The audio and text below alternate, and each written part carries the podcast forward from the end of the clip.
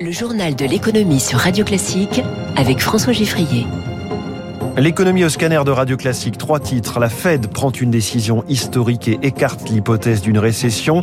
La Hongrie fait durer le suspense sur l'embargo contre le pétrole russe. Et puis Airbus veut produire 75 à 320 par mois.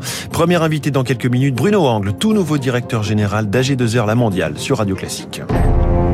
Radio Classique. Journal de l'économie qui démarre avec une date, l'an 2000. C'est au mois de mai de cette année-là qu'il faut remonter pour trouver trace d'une telle secousse de la part de la Banque centrale des États-Unis. Bonjour Eric Mauban. Bonjour François, bonjour à tous. La Fed a annoncé hier soir sa plus forte hausse de taux depuis 22 ans, donc face à une inflation elle aussi historique. Oui, oui, 8,5% d'inflation au rythme annuel aux États-Unis, du jamais vu depuis 40 ans. La Réserve fédérale, qui a notamment pour mission la stabilité des prix, se devait d'intervenir. Elle a donc, comme prévu, relevé d'un demi-point ses taux directeurs. Cela veut dire que les conditions de crédit vont se durcir. Il s'agit de freiner la flambée des prix qui écorne sérieusement le pouvoir d'achat des Américains et met en difficulté de nombreuses entreprises américaines. On est surpris par la confiance affichée par Jerome Powell, le patron de la Fed, sur la santé de l'économie américaine. Effectivement, selon le, le patron de la Banque centrale américaine, l'économie des États-Unis est forte. Rien ne suggère qu'elle soit proche ou vulnérable à une récession. Jerome Powell considère que la politique monétaire qu'il mène va permettre de faire revenir l'inflation à un niveau proche de 2% et de retrouver donc un équilibre entre l'offre et la demande et il a toutefois reconnu que cela constituait un vrai défi. Alors Eric, soyons clairs, cette hausse des taux ne sera pas la dernière de la série.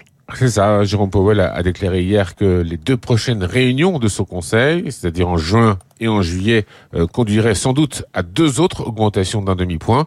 Les investisseurs tablent sur des taux à 10 ans proches de 3% à la fin de l'année. Cette euh, politique de crédit aura des conséquences au-delà des États-Unis.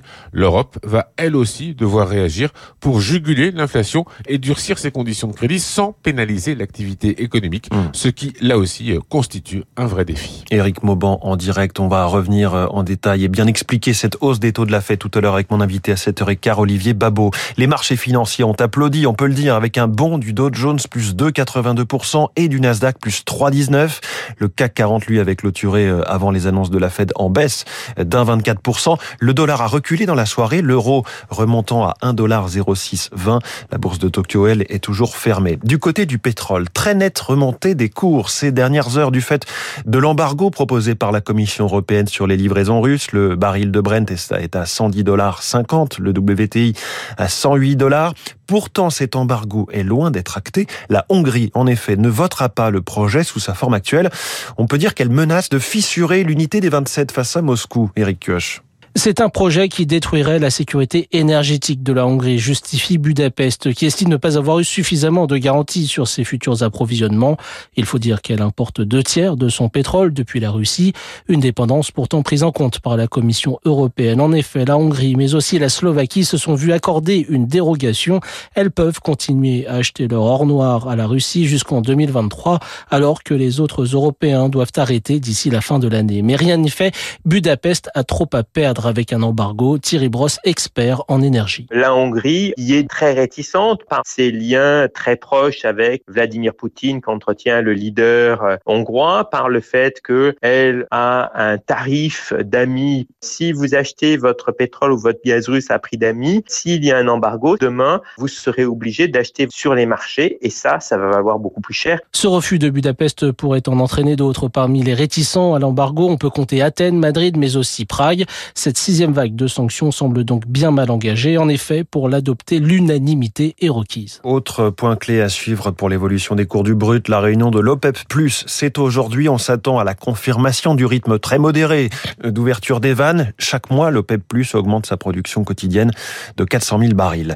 Du côté d'Airbus, les chiffres sont à peine croyables. Triplement du bénéfice trimestriel annoncé hier à 1 milliard 200 millions d'euros et surtout, monter en cadence à des niveaux records l'objectif en 2025 est que chaque mois, chaque mois, 75 Airbus à 320 flambant neufs sortent de ces usines. On était fin 2021 à 45 par mois, ce qui était déjà pas mal. Le défi dépasse largement l'avionneur lui-même, hein, prévient Arnaud Aimé, qui est associé chez SIA Partners. Là où ça va être difficile, c'est sur l'ensemble de la chaîne d'approvisionnement, les équipementiers, les sous-traitants de rang 2, 3, etc. C'est parfois des entreprises beaucoup plus petites qui ont été fragilisées par la crise sanitaire, qui souffrent aujourd'hui aussi de manque de matières premières ou de semi-conducteurs. Et puis il y a un effet d'inertie, c'est-à-dire qu'il se passe 18 mois entre la production des composants élémentaires et leur arrivée sur la chaîne d'assemblage finale chez Airbus. Donc, si on veut faire une montée en cadence en 2025, la cadence cible, il faut qu'en fait, ce soit dès l'année prochaine que les fournisseurs se mettent à atteindre cette cadence-là. Voilà pour 2025, mais le secteur aérien retrouve déjà des couleurs avec de belles prévisions de trafic pour cet été. Vols domestiques, moyens et long courrier sont en hausse, euh, excepté en Asie.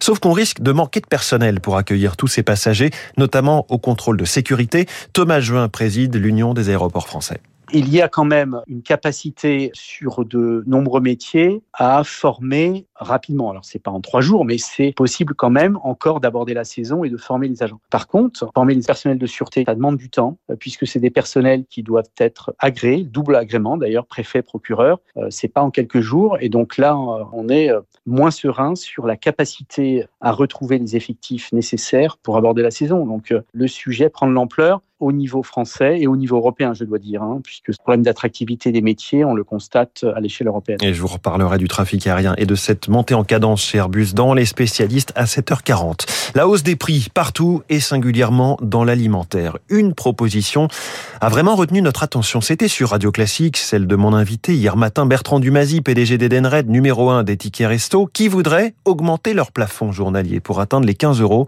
Reste à se démener avec les subtilités techniques de ce moyen de paiement, aujourd'hui pris en charge à 50% par les employeurs. C'est ce que rappelle Romain Vidal, président du Collège des restaurateurs au sein de la Commission nationale des titres restaurants il faudrait déjà que ça soit que la part patronale qui puisse être augmentée, que l'entreprise puisse mettre plus que 50% dans la valeur du titre afin que le salarié ne mette pas plus d'argent dedans. Après, il faut que l'employeur ait les moyens de mettre cet argent-là en plus, même si c'est défiscalisé. Ça reste de l'argent qui est de la trésorerie de l'entreprise. Donc, il faudrait augmenter le plafond de la défiscalisation du titre restant et peut-être accompagner cette mesure-là d'un plafond des commissions afin que le titre restant soit accepté dans la plupart des commerçants. C'est quand même triste de voir des commerçants refuser le titre restant parce qu'ils ne peuvent pas ou qu'ils ne veulent plus payer ces sommes-là en payant carte bleue, c'est 0,5% de frais. Quand on paye en titre restaurant, on est entre 4 et 5% de frais. Et puis une plainte contre Netflix. Des actionnaires accusent la plateforme de les avoir trompés au sujet de la baisse du nombre d'abonnés. Netflix a perdu 47% de sa valeur en bourse, rappelons-le, rien qu'au mois d'avril.